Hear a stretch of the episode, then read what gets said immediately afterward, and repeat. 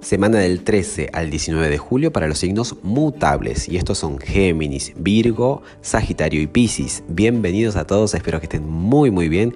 Como siempre combinaremos el tarot y la astrología para que entre ambas herramientas descubramos el escenario que se nos presenta y puede sacarle el mayor partido. Así que te pido que te regales estos minutos, te relajes y bueno, le saques el mayor partido. Vamos a comenzar desde lo astrológico, ¿sí? Como le dije a los demás grupos, una semana, la última por cierto, que, en la que, perdón, la luna va a estar menguando, ¿sí? Y ya el hecho de hablar de la luna es, es una luminaria que al estar tan cerca y moverse tan, tan dinámicamente, tan rápido, nos afecta más. ¿sí? Es como que podemos sentir más sus efectos. Por lo tanto, incluso sus fases eh, nos impulsan a hacer una cosa o la otra. Cuando está creciente, el mood es más de productividad, de crecer, de ir en pos de nuestros objetivos. Y en cambio, cuando está menguante, como esta semana, eh, la energía o el impulso es más bien de ir hacia adentro, es más de introspección, ¿sí? va perdiendo luz la luna. Por lo tanto, eh, en todo caso reservamos la energía y nos vamos para adentro. ¿sí?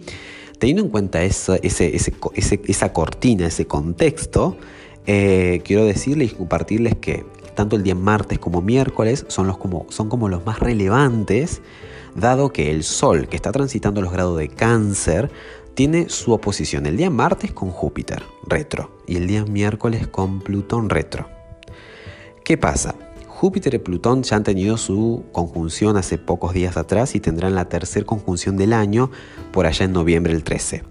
Estos dos planetas son pesados, son pesados en el sentido de que sus efectos son a nivel colectivo y a nivel personal y porque son lentos, no son tan dinámicos, es muy, o sea, cada año, muchos años, cada aproximadamente, depende, ¿no? De si retrogradan o no, pero aproximadamente 20 años tienen su conjunción, por lo tanto, cada vez que, bueno, que se encuentran, se sienten, de hecho tenemos un año bastante...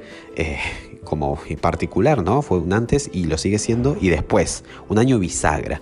Y claro, Plutón en Capricornio lo que busca es demoler viejas estructuras, demoler viejas, viejos argumentos, eh, justamente es el que se encarga de socavar cualquier podredumbre, cualquier este absceso de pus, cualquier cosa que estuvo infectada y la saca, ¿no? Desde Capricornio hablamos de estructuras, de, cuestiones que teníamos a nivel mental que nos condicionaban, eh, que nos limitaban, ¿no? Capricornio es tu rol es este, el mío es cuestiones en torno al trabajo, a la economía, al sistema en general. Entonces ahí está Plutón diciendo, bueno, basta, esto ya no va más, hay cosas que giran en torno, bueno, tanto a nivel colectivo como personal, ¿no? Pero que giran en torno al trabajo, a la autoridad, a la jerarquía, a los roles, a las estructuras que ya no aplicarán más a lo que se viene.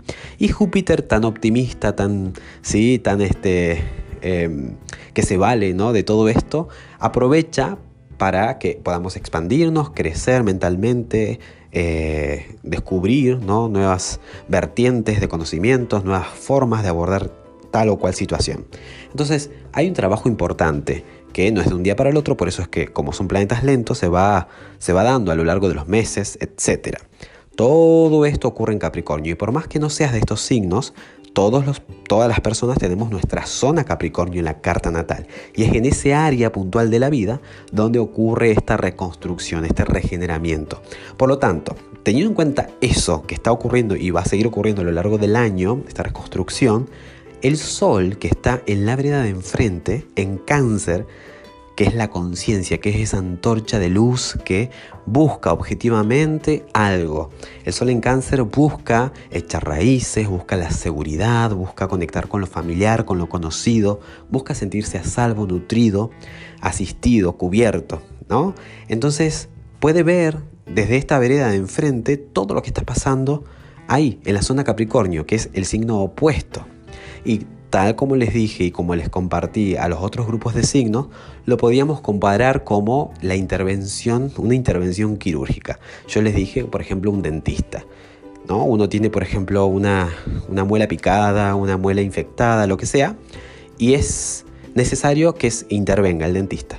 Imagínense que tiene la posibilidad de grabar la operación. Entonces, ¿qué pasa?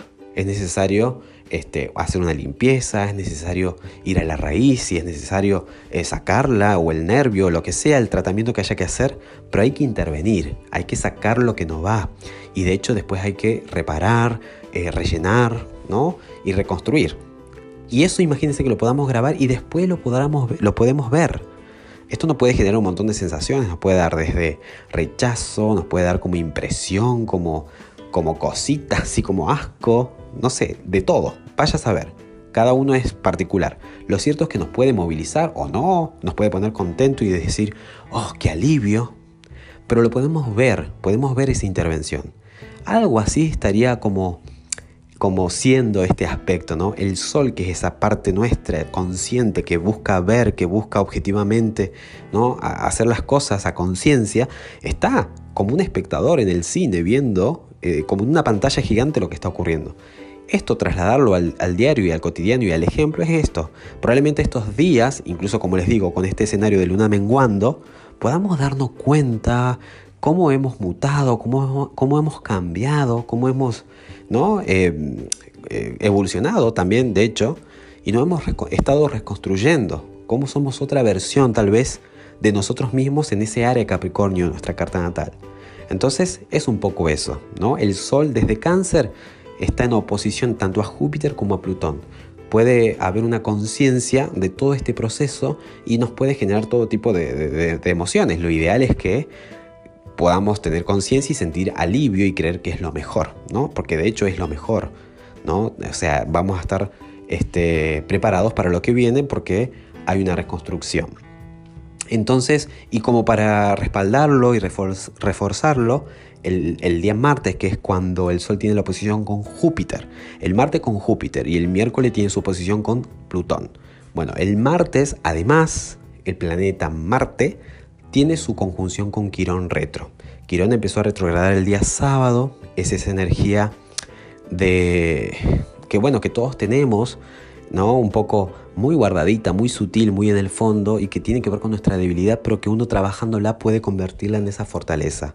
Marte está ahí eh, activo, en Aries, está queriendo levantar ese, ese herido y valerse ¿no? De, toda la experiencia y capitalizarlo y, activar, ¿no? ponerse a trabajar.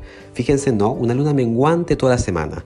Esta conciencia ¿no? de, todo este proceso que se está dando en la zona Capricornio y estas ganas de abordar la herida con ¿no? Con toda la objetividad y con todo el impulso que eh, eh, propicia Marte, ¿no? Entonces es un escenario bastante interesante.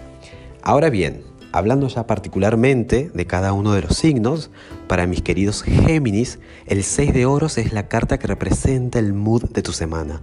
Una semana de equilibrio, una semana de intercambio, donde vas a sentir que tanto lo que das como, que, como lo que recibís va como fluido. ¿sí? El 6 de oros es una carta hermosa, espectacular, porque hay conciencia de lo que se da y lo que se recibe y hay equilibrio. ¿no? Es una, semana en la que probablemente puedas sentir que, eh, que se te da lo que mereces. ¿no? Al mismo tiempo es bueno que eh, sea, siga siendo generoso, generosa. La gran lección de esta carta es, eh, a pesar de ser generoso, nunca quedarse sin uno. ¿Ok? Es tener un equilibrio entre lo que se da y lo que se recibe. El consejo te lo da la justicia, justamente. Eh, procurar siempre el equilibrio, la justicia, la balanza, procurar siempre el equilibrio, ser sincero, ser franco, transparente, para que esto se siga manteniendo. En el caso de Virgo tenemos al 3 de copas, una semana que por lo que parece el 3 de copas es una, carta de celebración, de brindis, de abundancia, de celebrar con amigos, por más que haya distanciamiento social, pero bueno, en línea, como sea, pero es una carta de, de, una energía hermosa, de, desde amistad hasta celebración, ¿no? Es abundancia, es dicha, es alegría. Así que felicitaciones. El consejo te lo da el Rey de Oros, que te dice, mi querido Virgo, que no pierdas la conciencia. De ser un fiel administrador de tus recursos. ¿Sí? Que no, se te, que no se te vaya todo por las emociones, sino que celebres y que vivas esta semana pleno, pero siempre siendo un buen administrador de lo que tenés. En el caso de Sagitario, una semana para tomar decisiones, ¿sí? una semana en la que tendrás más claridad ¿no? y podrás ver con más objetividad todo. Fíjense en lo que les contaba recién. El consejo te lo da el caballero de bastos que te dice, Seguí tu impulso, seguí tu instinto y tu intuición. Y en el caso de Pisces, una semana de reconocimiento, de sentirte valorado, de sentirte reconocido. Así que felicitaciones Pisces. Feliz semana.